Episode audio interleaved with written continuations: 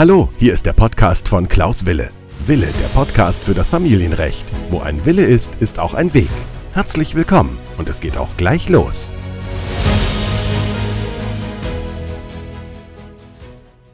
Hallo, herzlich willkommen zu meiner neuen Podcast-Folge. Mein Name ist Rechtsanwalt Wille und ich freue mich, dass du auch in der Podcast-Folge Nummer 71 dabei bist. Die Sommerferien laufen ja in einigen Bundesländern, in einigen anderen Bundesländern haben sie gerade erst begonnen. Und heute möchte ich mit euch auch wieder über die Ferienzeit sprechen. Und zwar heute möchte ich euch sechs Dinge mitgeben, die ihr als getrennt lebender Elternteil zum Umgangsrecht und der Ferienzeit wissen müsst. Also was genau müsst ihr wissen? Das ist heute das Thema.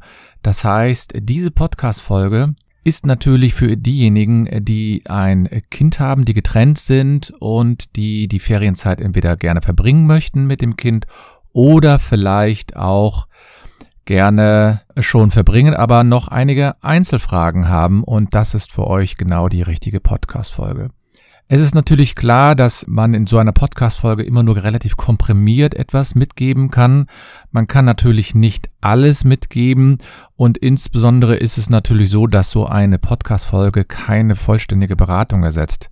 Denn jeder Fall ist immer, aus meiner Sicht immer anders. Jeder Fall ist individuell zu sehen und deswegen ist es für euch auch so wichtig, dass ihr euch, wenn ihr so eine Podcast-Folge ähm, hört, dass ihr euch nicht darauf verlasst, dass das sozusagen auch eins zu eins auf eure Fälle zutrifft, sondern dass ihr natürlich dann immer individuell überlegt, was kann da für euch gelten und wo brauchst du vielleicht eine Beratung. Das heißt, wenn du eine Beratung benötigst, kannst du dich natürlich gerne an mich wenden. Ich freue mich natürlich auch, wenn du mir meine Podcast-Folge bewertest. Dann sehe ich sozusagen, wie die Podcast-Folge angenommen wird. Und um das zu verkomplettieren, möchte ich euch gerne auch zu meiner Facebook-Gruppe einladen. Die Facebook-Gruppe lautet ja Familienrecht neue Wege gehen. Und dort ähm, bekommt ihr regelmäßig Input. Ihr bekommt dort einmal in der Woche gibt es ein Live mit mir kostenlos, was auch später noch abrufbar ist. Ich äh, gebe dort hin und wieder Hinweise auch auf aktuelle Rechtsprechung oder äh, gebe euch Hinweise auf eure konkrete Situation. Die Podcast-Folge die ich ja heute auch wieder euch zur Verfügung stelle, ist sozusagen ein Anhaltspunkt, sich vielleicht über eure, ich nenne es jetzt mal Situationen, ein paar Gedanken zu machen, um dann zu überlegen, was macht man dann konkret. So eine Podcast-Folge an sich ist ja immer sehr interessant, aber ihr solltet natürlich auch dann überlegen, wie kommt ihr in die Umsetzung? Das heißt, was könnt ihr konkret machen, damit ihr eure Ziele oder eure Wünsche im Hinblick auf das Umgangsrecht durchsetzen könnt. Und deswegen gebe ich euch heute nochmal einige wichtige Tipps zum Thema Umgangsrecht und Ferienzeit. Das solltet ihr wissen. Und da hoffe ich, dass ihr am Ende auch ein bisschen klarer seht. Da hoffe ich natürlich, dass ihr dann auch den einen oder anderen Punkt umsetzen könnt. Und ihr könnt natürlich mich auch gerne anschreiben. Also das erste, was ich heute, heute mitgeben möchte, ist natürlich wieder so eine Selbstverständlichkeit, aber die bekomme ich so häufig gestellt. Und deswegen ist es mir ein großes Anliegen, das gleich als erstes klarzustellen. Es geht nämlich um die Frage, ja, was ist mit dem Unterhalt während der Ferienzeit? Die meisten denken, dass wenn das Kind drei, vier Wochen bei einem die Ferien verbringt, dass sie dann an den anderen, an den kinderbetreuenden Elternteil keinen Unterhalt zahlen müssen. Das ist ein Irrtum. Und dieser Irrtum, der trägt sich immer weiter und den bekomme ich immer häufiger zu sehen. Man muss natürlich andererseits sagen, dass der Unterhalt nach der Düsseldorfer Tabelle bemessen wird und diese Beträge sind nach der Rechtsprechung immer nur so Durchschnittsbeträge. Das heißt, da ist schon eingepreist, dass ihr vielleicht das Kind mal seht. Das heißt, dass das Kind mal beim übernachtet, dass das Kind äh, mit euch wegfährt. Und deswegen sagt auch die Rechtsprechung, dass der Unterhalt auch weiterhin gezahlt werden muss. Man muss sich ja auch dabei vorstellen, dass das Kind bei dem kinderbetreuenden Elternteil in der Regel dann ein Zimmer hat. Die Wohnung ist größer, man hat größere, höhere Kosten an Essen, Bekleidung und der Betrag von der Silbertabelle ist ja auch relativ überschaubar. Und selbst wenn man das Kindergeld noch hinzurechnet, ist das natürlich schon ein, ja, immer wieder eine große Diskussion wert. Aber letztlich geht es mir auch darum, eigentlich nur darauf hinzuweisen, dass das Umgangsrecht nicht dazu führt, dass der, dass der Unterhalt in irgendeiner Weise gekürzt wird. Das ist also sozusagen das Erste, was ihr wissen müsst und was ihr auch mitnehmen müsst. Das zweite, worauf ich euch gerne hinweisen möchte, das ist die Frage, wie wird der Ferienumgang im Grunde genommen konkret ausgestaltet? Denn viele haben so die Vorstellung, dass es da schon gewisse Regeln gibt, die im Gesetz nachzulesen sind. Und wenn ihr euch mal das bürgerliche Gesetzbuch, das wird abgekürzt BGB, mal zur Hand nehmt und dann die Paragraphen 1684 oder 1685 aufschlagt, das sind nämlich die zwei entscheidenden Normen zum Umgangsrecht, da werdet ihr sehen, da steht nichts vom Ferienumgang. Da steht nur etwas von, ja, es gibt die Rechte und die Pflicht, das Umgangsrecht auszuüben. Und das war's dann auch. Da steht kein Datum, da steht keine Zeit, stehen keine Zeiträume, da stehen keine Uhrzeiten, da steht nichts. Das heißt, das, was ihr jetzt lebt oder lest oder so, das hat sich alles in der Rechtsprechung irgendwie entwickelt. Und eine Lösung ist natürlich, dass man die Ferienzeiten teilt. Das ist aber nicht unbedingt zwingend so. Man kann die Ferienzeiten auch anders regeln. Aber letztlich ist es so, dass ihr euch in diesen Fällen jetzt nicht darauf verlassen könnt, dass es so geregelt wird wie in vielen anderen Fällen. Denn die Richter schauen sich schon die konkrete Situation an. Ich hatte also mal einen Fall, da war es so, dass das Umgangsrecht über die Ferien zwar geregelt wurde, aber immer nur äh, sozusagen zwei Wochen mäßig. Das heißt, zwei Wochen war das Kind beim Vater, dann zwei Wochen bei der Mutter und danach wurde das Kind nochmal zum Vater eine Woche gegeben und zum Schluss wieder bei der Mutter. Das ist auch eine Lösung. Es ist also jetzt nicht zwingend erforderlich, dass man auch diese Ferienzeiten an in einem äh, Stück nimmt, sondern es, es gibt da individuelle Vereinbarungen. Nur wenn es da keine Vereinbarung gibt, dann greifen die Richter natürlich immer auf, ja, ich nenne es jetzt mal ähm, Regelungen zurück, die sie schon kennen, von denen sie meinen, dass sie einigermaßen akzeptiert sind. Ob das so ist, ist eine andere Frage, aber das ist so eine Lösung, die man dann hier erarbeitet hat von den äh, Richtern.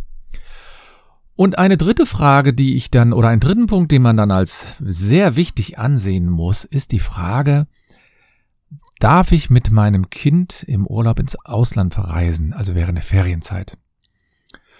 Und auch da wiederum gibt es immer wieder unterschiedliche Auffassungen. Man muss sich natürlich dann überlegen, wohin erstmal. Fangen wir doch mal mit, der ersten, mit dem ersten Teil an. Darf ich also mit dem Kind hier im Inland verreisen? Oder brauche ich dort die Zustimmung des anderen Elternteils? Und da ist es so, dass die Rechtsprechung gesagt hat, dass innerhalb von Deutschlands, wenn man also Umgangsrecht hat oder Ferienumgang hat, dann darf man innerhalb der Umgangszeiten innerhalb von Deutschland mit dem Kind verreisen und sollte dem anderen Elternteil aber mit zumindest mitteilen, dass man verreist, weil man braucht ja auch die, vielleicht die Krankenversicherungskarte, man braucht vielleicht den Personalausweis und da ist es also schon erforderlich, meine ich, dass man da dem anderen mitteilt und dass man aber hier in Deutschland verreisen kann ohne Zustimmung ist meines Erachtens auch unstrittig.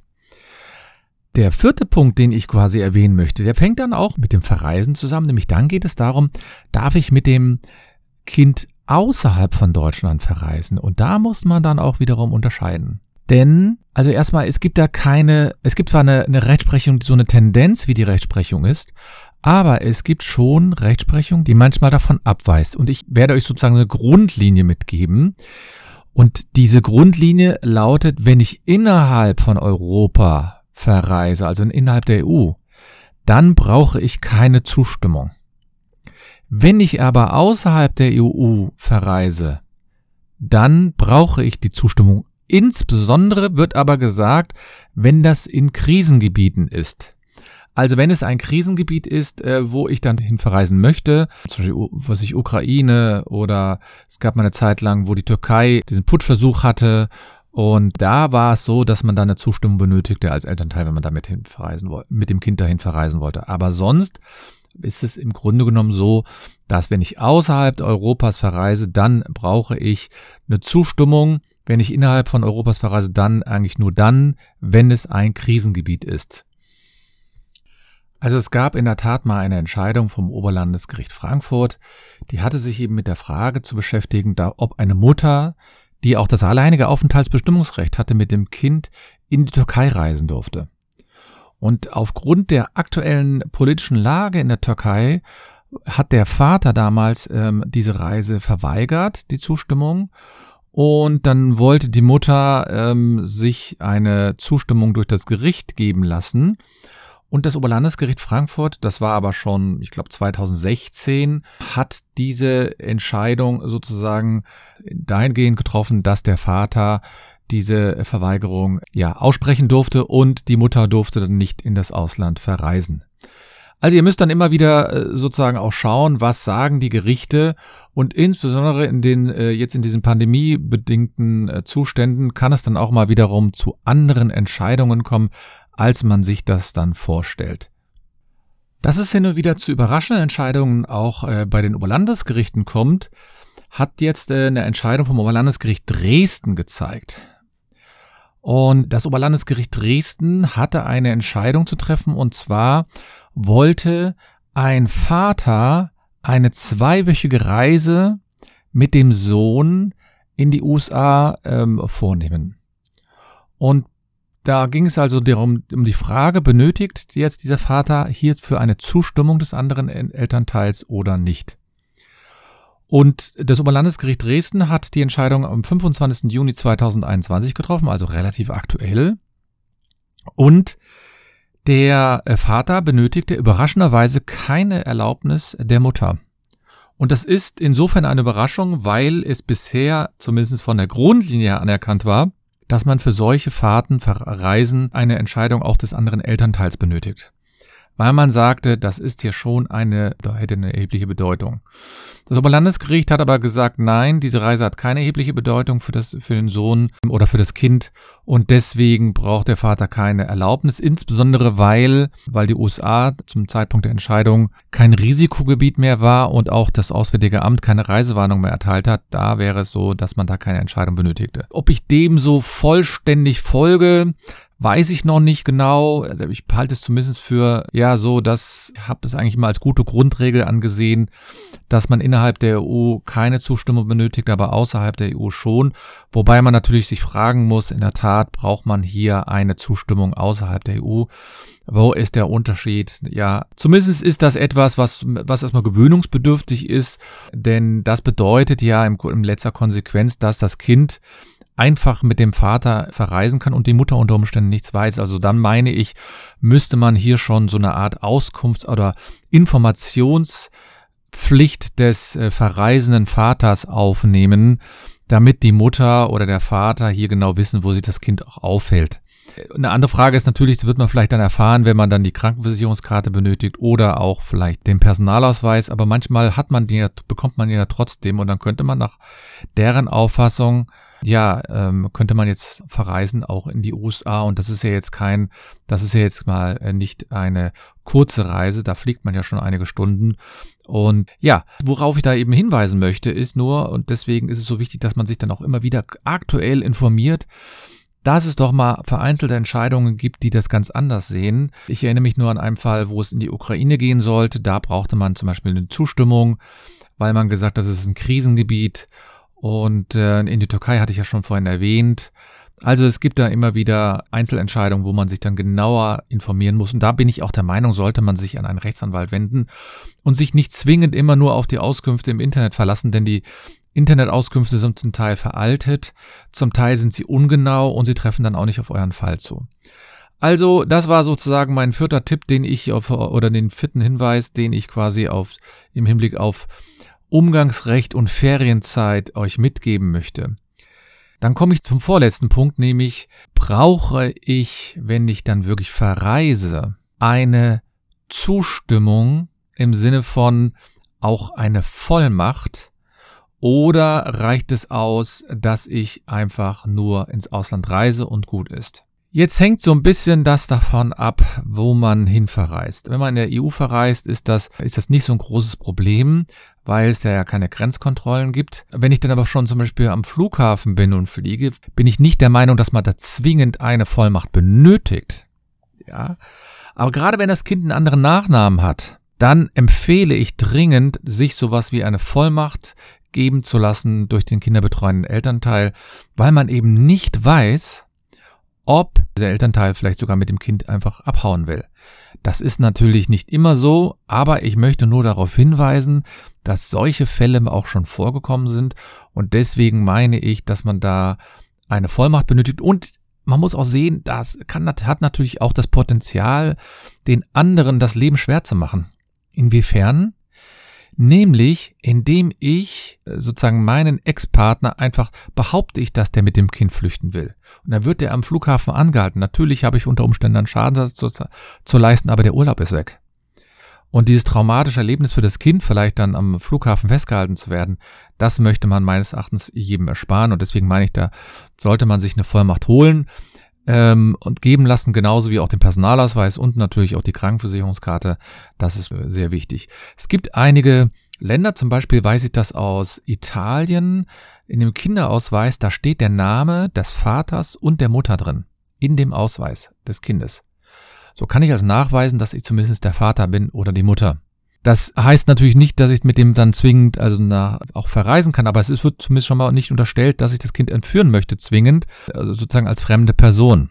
Und deswegen halte ich für eine, eine Vollmacht für sehr, sehr ratsam, gerade wenn es dann ins Ausland geht.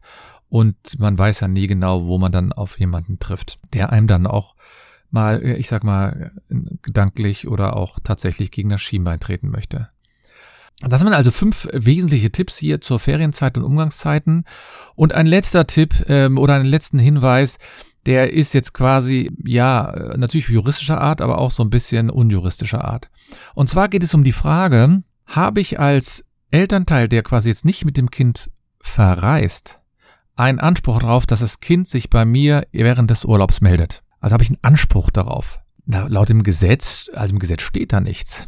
Im Gesetz gibt es da keine Regelung. Es gibt also keine Regelung, in dem steht drin, wenn eine Urlaubszeit länger als zwei Wochen ist, hat der andere Elternteil einen, also der Elternteil, der zu Hause bleibt, einen Anspruch auf einmal in der Woche ein Telefonat oder Information. Deswegen rechtlich, meine ich, wird man da Schwierigkeiten haben, das zu begründen. Eine andere Frage ist natürlich, ob es nicht sinnvoll ist, als Elternteil sowas zuzulassen. Also zum einen weil es natürlich für das Kind auch vielleicht wichtig ist zu wissen, wie geht es dem anderen Elternteil und auch zu wissen, dass dem anderen Elternteil gut geht. Und zum anderen, finde ich, sollte man sich auch immer überlegen, dass man vielleicht genau das gleiche Recht haben möchte. Das heißt, wenn ein, ein Kind drei Wochen verreist mit dem Vater oder mit der Mutter, dann möchte ich gerne auch vielleicht wissen, wie geht es dem. Ich gehe jetzt nicht von den Fällen aus, wo das sowieso schon üblich ist. Also es gibt viele getrennt lebende Eltern, da funktioniert das super. Da sagt man, ruf das Kind an, wenn du willst, einmal in der Woche, zweimal in der Woche. Man kann skypen oder man kann ähm, über FaceTime miteinander sprechen oder über Google Duo. Also es gibt da ja diese verschiedenen Videotelefonie-Möglichkeiten. Ähm, Zoom gibt's natürlich auch. Also es gibt ganz, ganz viele verschiedene Möglichkeiten. Und deswegen ist es natürlich eine Frage, lasse ich das zu oder lasse ich es nicht zu? Und jetzt so die Behauptung, ja, ein Telefonat würde hier quasi das Kind emotional total aus dem Gleichgewicht bringen. Ich finde, da unterschätzt man auch manchmal die Kinder. Die Kinder freuen sich zum einen, wenn sie einen anderen Eltern hat, natürlich, Elternteil natürlich auch erzählen können, was sie machen, wie gut es ihnen geht. Und dann auf der anderen Seite haben sie natürlich die große Hoffnung, dass der andere Elternteil sich dann auch freut, wie gut es dem Kind geht. Und wenn ähm, ich als Elternteil wäre beruhigt sozusagen zu wissen, dass es dem Kind bei meinem Ex-Partner oder bei meiner Ex-Partnerin gut geht. Das ist aber eine Frage, welche Einstellung habe ich zum Umgangsrecht, welche Einstellung habe ich zu meinem getrennt lebenden Partner und muss ich das immer quasi, muss ich jetzt, ich habe ja vorher eine partnerschaftliche Stellung gehabt, muss ich den jetzt als, ich sag mal, Gegner ansehen? Denn das wird ja häufig gemacht, dass viele Partner ihren Ex-Partner als, ich nenne es jetzt mal, großen Gegner ansehen. Da war vorher also immer alles eitel Sonnenschein und dann auf einmal wird der andere Partner verteufelt und das halte ich dann meistens auch für überzogen. Es gibt natürlich solche Fälle, aber es ist ja jetzt nicht so, dass die meisten Partner sich da kaputt machen, sondern die meisten wollen ja auch, dass danach der andere wieder vielleicht glücklich wird. Dazu gehört natürlich eine gewisse Entwicklung, dazu gehört natürlich eine gewisse Größe, aber dieses Nachbeißen und dieses Fertigmachen dann immer, das ist besonders schwer, finde ich auch als Person auszuhalten. Und äh, das, ver also wenn ich jetzt davon betroffen bin, das, das ist ja kein schönes Leben, wenn ich mir eigentlich nur noch Gedanken machen muss, wie mache ich den anderen fertig. Aber das ist natürlich eine Charakterfrage. Das weiß ich natürlich auch. Ich rate ja den Leuten dann immer, sich eine Beratung zu holen. Also jetzt nicht zwingend eine, natürlich keine Rechtsberatung. Eine Rechtsberatung ist natürlich auch immer gut, aber auch sowas wie ein Coaching durch jemanden, der sich damit auskennt. Ich habe ja schon häufiger mal angedeutet oder gesagt, dass ich selbst Coachings anbiete. Das heißt, dass man dann da durchgeht, warum also wie kommt es überhaupt zu diesen Gedanken und wie kann man daran arbeiten? Aber das ist eine andere Sache. Da muss man natürlich jeder für sich auch überlegen, ob er hier die richtige Lösung findet für sich oder ob es so ist, dass man ein, ja, einen weiteren Krieg mit dem anderen führen möchte.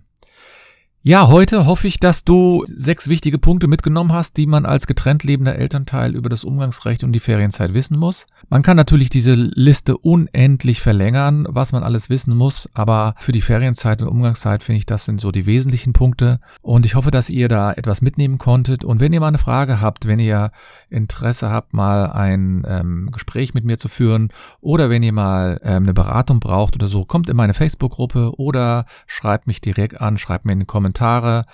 Und ich freue mich über alle. Kommt auf Instagram oder bei Facebook habe ich häufig regelmäßig, insbesondere in meinen Stories, auch aktuelle Urteile, die ich dann exklusiv für meine Mitglieder zur Verfügung stelle. Ja, da hoffe ich, dass ihr ein bisschen was mitnehmen konntet und wünsche euch, diejenigen, die jetzt noch in den Ferien sind, eine schöne Zeit und diejenigen, die jetzt schon wieder die Kinder in die Schule schicken, denkt daran, ne, die nach den Ferien ist vor den Ferien, also die Herbstferien sind ja bald schon wieder. Das geht schneller, als man denkt und da meine ich natürlich, sollte man gut darauf vorbereitet sein.